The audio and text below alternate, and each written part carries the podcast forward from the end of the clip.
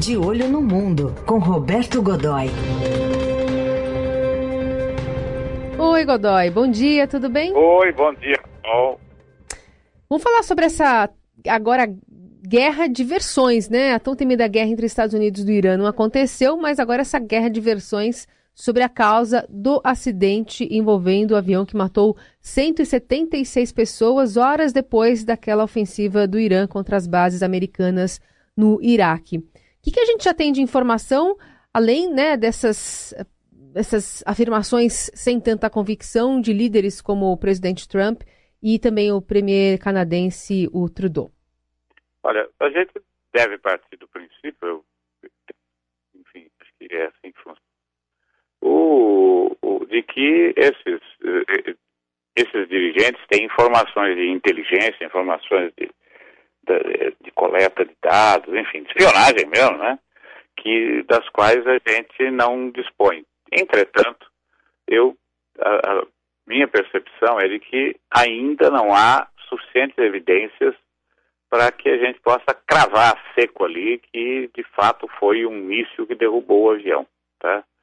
Existem algumas questões técnicas, Carol e amigos, que indicam que normalmente indicam de uma maneira uh, consistente quando há uma situação como essa. A primeira delas, a mais, uh, é que, ao contrário do que a gente imagina, quando o, um míssil é, é, lançado em direção a um, a um alvo, não é? ele não uh, ele não tem essa coisa da carga única explosiva que, ou seja, você é como se o míssil batesse no avião e aí explode, né? Não é assim que funciona, principalmente nesse caso uh, em que uh, o tipo de míssil utilizado, que é o Tor, teria sido utilizado, né, que é o Tor 1, um míssil russo fornecido há vários anos para o Irã e, e, e, o Irã domina uh, a operação dele, não é uma coisa nova, recente. ele principal característica desse, principal característica da arma, a principal característica é, desse equipamento é que ele lança uma ogiva é, de fragmentação, tá? ou seja, ela, ele dispara uma carga que, por sua vez, depois se fragmenta em pequenos pedaços de metal.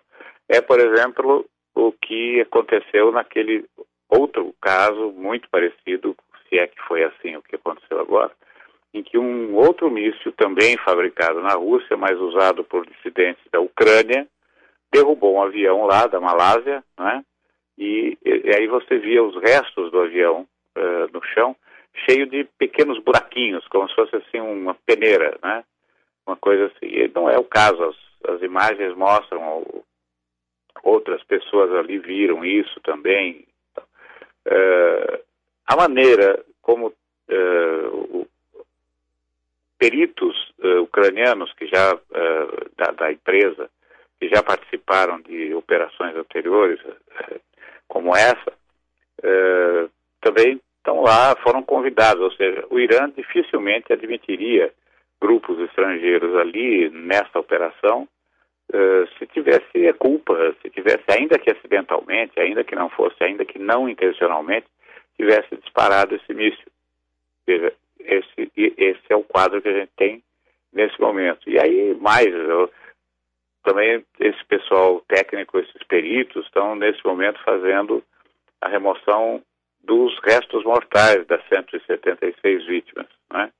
E aí, como me disse ontem um, um, um, perito brasileiro aí, já com grande experiência nessa área, que só pediu para não ser identificado, mas trabalha nessa área já há, há muitos anos, ele diz o seguinte: numa situação como essa, os corpos falam, quer dizer, ou seja, a maneira como os corpos são encontrados, as condições, são indicadoras do que possa ter havido. Né? Agora, é, então é o contrário, a gente pode cravar que não foi um míssil? Também não. É, há relativamente pouco tempo, houve um, uma investigação é, na Ásia a respeito de um, um, avião menor, um avião, de, um avião regional, é, aparentemente um acidente eh, e tratado como tal, e aí foi, foram encontrados vestígios de uma explosão a bordo, com certeza, como restos de, de explosivo, pólvora, aquela coisa toda, eh, mostrando que tinha sido um atentado e não havia, a não ser quando se chegou nesse grau de minúcia, onde é que foram encontrados esses restos? As evidências estavam no revestimento do no revestimento da cabine, tá. ou seja, é, carpete, o estofamento das, das poltronas, é, parte da, da, daquela coisa que, enfim, da parte que recobre a, a fuselagem na parte de dentro, ali é que foram encontrados os vestígios e não havia nenhuma outra indicação. Então é preciso, desse momento, eu diria o seguinte, é, é como diria nossa avó, né, é, Carol, é caldo de, calim, caldo de galinha e cautela, né? Hum, não faz mal, né? Não, não, ao contrário, só vai fazer bem. Hum. Então eu acho que tá um, há uma certa ansiedade em eh, culpar, né, descobrir, culpar o Irã, é, nessa história toda e não, não, não, vejo muito sentido nisso. Quando, enquanto o Trump diz isso, tudo bem, faz parte do jogo dele, faz parte da coreografia dele é, nesse, nesse balé, né? Agora, é, quando o, o, Trudeau, o, Trudeau filho, quando, enfim, quando outros dirigentes mundiais começam a fazer esse tipo de aposta, aí é que a gente fica assustado, né? Uma, um contexto acho que também interessante é aquela queda de avião de 81 também, né? Quando o Irã é, é, bastante lembrado pelo Irã contra os Estados Unidos, quando esse navio militar americano derrubou um avião de passageiros iraniano com destino a Dubai. E aí quase 300 pessoas morreram, né? Os Estados Unidos disseram que se confundiram ali o avião comercial com um jato das forças aéreas iranianas em posição de ataque. Desde então, o Irã usa muito esse argumento, né, quando, quando fala é, contra os Estados Unidos, lembra desse, desse caso. E se o jogo inverteu agora, também o Irã vai perder um argumento, né, nessa guerra de retórica, né? É verdade. E ele, é, esse caso, um caso, enfim, totalmente assumido, foi mesmo um míssil, não há dúvida, nunca houve uma dúvida em relação a isso, né? E mesmo no caso da Malásia, o que aconteceu ali foi que o equipamento foi cedido aos, ao, aos dissidentes ucranianos, né? Ali estava ali operado por eles. E o equipamento é bastante sofisticado. Ele, você, ele, é muito eficiente, mas o, o, o, o, emprego dele, a utilização dele, implica um certo treinamento, um conhecimento acima da média. Não é? Você não coloca lá um garoto que está, sei lá, aquela coisa do do, do, do, praça que está fazendo, o menino que está fazendo serviço militar, ou do, do cabo mal treinado, né, o sargento mal treinado, alguma coisa assim. Não, é preciso uma equipe é, muito adestrada, muito preparada para isso e tal.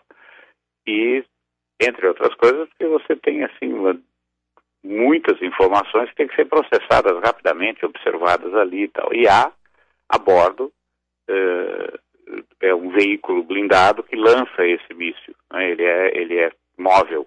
Né? E, portanto, uh, você precisa operar esse, precisa saber como operar. Ou coloca isso numa espécie de, numa espécie não, você coloca isso numa, num modo automático, de vigilância automática. Então o radar de vigilância fica procurando inimigos ali, aviões invasores, o espaço aéreo é controlado por, por esse tipo de, de sensor, e ele fica observando em volta. Né? Qualquer coisa que entre ali está programado para observar e atingir qualquer coisa que está ali. Ele simplesmente reage automaticamente. E, portanto, aí então ele dispara e derruba o que tiver visto ali naquele momento. E, essa, e esse procedimento é muito rápido, são poucos segundos. Dizer, é, tem um modo intermediário em que o equipamento faz toda essa detecção e aí tem um tempo para consulta, quer dizer, ele, é como se ele dissesse, olha, eu localizei um avião ou um, um objeto voador, né, é, um invasor aéreo e estou pronto para derrubar, ok? Então uhum. aí o sujeito tem que concordar. Mas no caso da Malásia, por exemplo, nem esse modo, né, o, o, o equipamento estava totalmente no automático, tanto que hoje há, uh, nesse momento, há vários, já foram identificados esse, essas pessoas, esses operadores já foram identificados, estão respondendo ao processo e vão ser julgados ainda esse ano. Né? Então, de fato, você vai vendo que é, é, realmente um momento muito difícil. Não dá, não dá para bancar nada, né, Carol? Tá? É horrível, trágico, é um drama horrendo. e, e, ainda agravado por isso. Aliás, essa, é, há dois dias foi um dia, assim, o dia do juízo final ali, né, no, no, no Irã, naquela região, porque houve o ataque com, houve o ataque com mísseis contra os iranianos contra as bases americanas, é, houve a queda do avião algumas horas depois e um terremoto, quer dizer, então, veja, era, era aquele dia o lugar para não estar nem por perto, né? É, e, e, e, é isso, por isso o interesse também de tantos países em ter acesso às investigações, né, ao conteúdo da Caixa Preta, apesar do, do governo iraniano estar tá restringindo, né, esse acesso a alguns é, países. É, ele, na verdade, o governo iraniano eh, ontem já admitia, eh, já admitia que vai ceder, quer dizer, cederá, né, eh, concorda com, com a, o exame por peritos na, no Canadá e na França, só não concorda claro, uh, e aí razões mais que óbvias, né, que isso seja feito uh, nos Estados Unidos. Hum.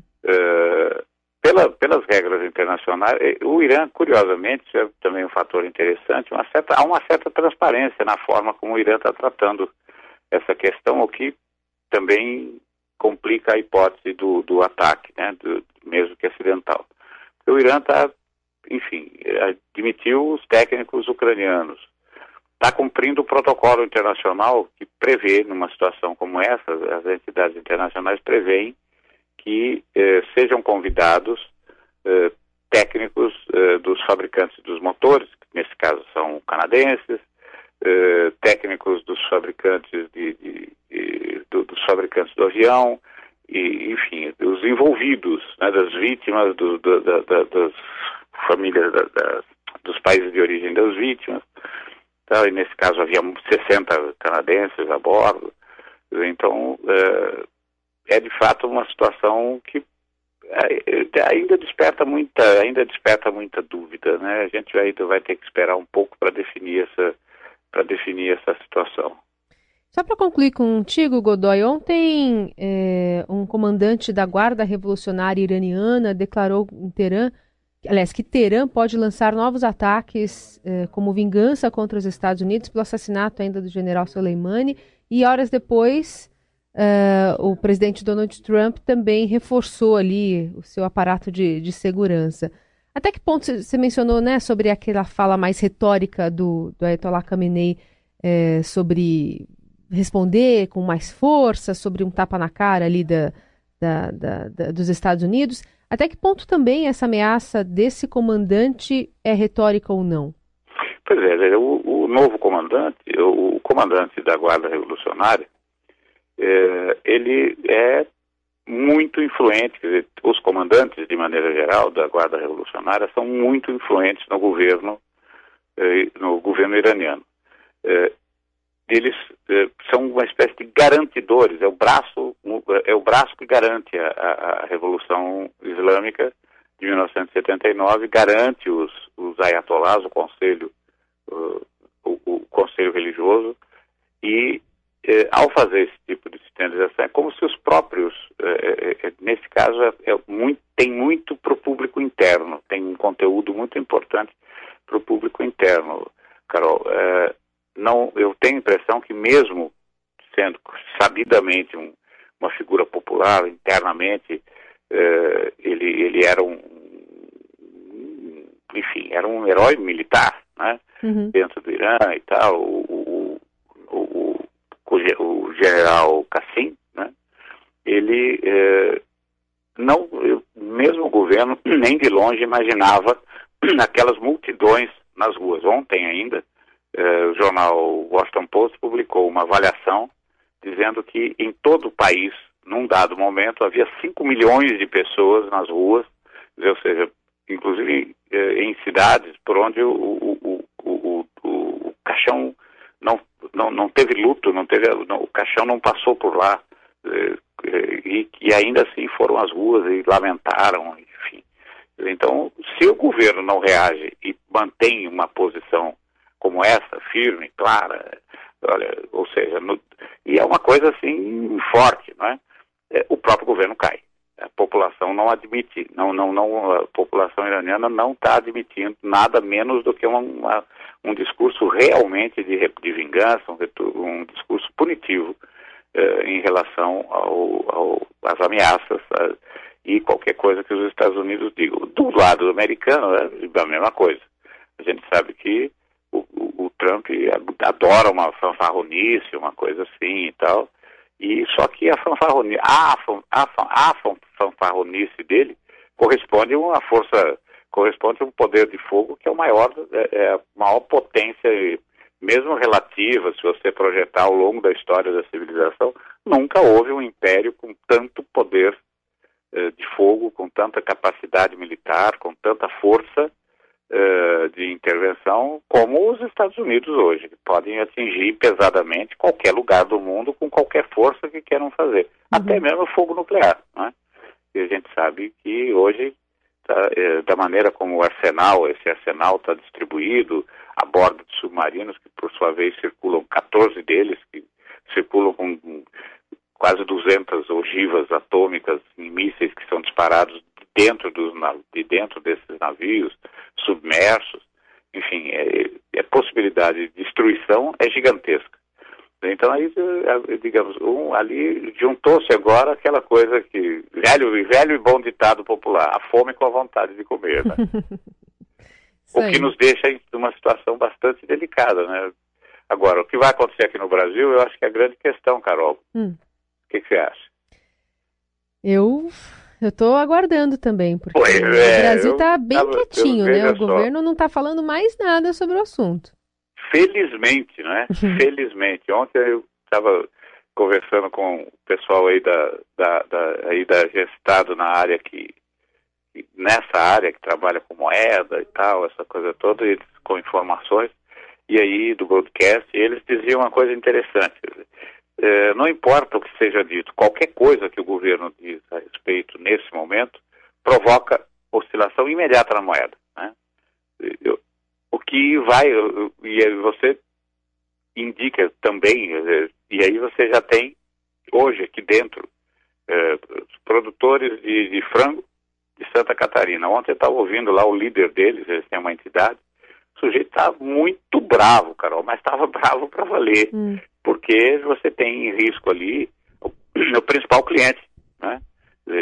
O, o, toda essa indústria aqui no Brasil se preparou eh, ao longo do tempo para atender as exigências que são de variadíssimo tipo, técnico, até religioso, tem uma determinada maneira, uma determinada posição física em que o, o, os frangos devem ser abatidos, tem um controle eh, interno, você tem lá um imã eh, que visita e acompanha e verifica se isso está sendo cumprido, enfim, eh, a indústria toda se preparou porque é um baita de um cliente, né? Eh, veja, de maneira geral, em relação à balança brasileira, é nosso quarto cliente, quarto cliente, eh, quarto comprador internacional de produtos brasileiros.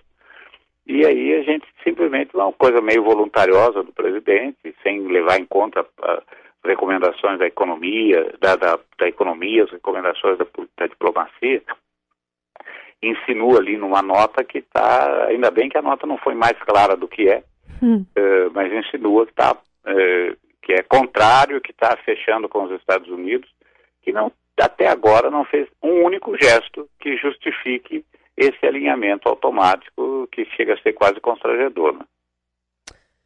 Muito bem, esse é o Roberto Godoy, sempre ajudando a gente a entender esse contexto todo internacional. Até segunda-feira. Eu acho que não estou ajudando a entender, estou ajudando a fazer mais confusão, porque eu também não estou entendendo. Ah, mas é nada. é tanta informação nova que a gente tem que assimilar aqui. Segunda-feira vai ter mais, porque final de semana promete ter. Esse ter final de semana novidade. promete, porque é final de semana de recolhimento, de, de, de, de enfim, é o final de semana aqui, né? Mas lá não. O final de semana é hoje. É, é isso aí. Godoy, obrigada. Bom fim de semana. Até um grande segunda. abraço, bom fim de semana. Até segunda.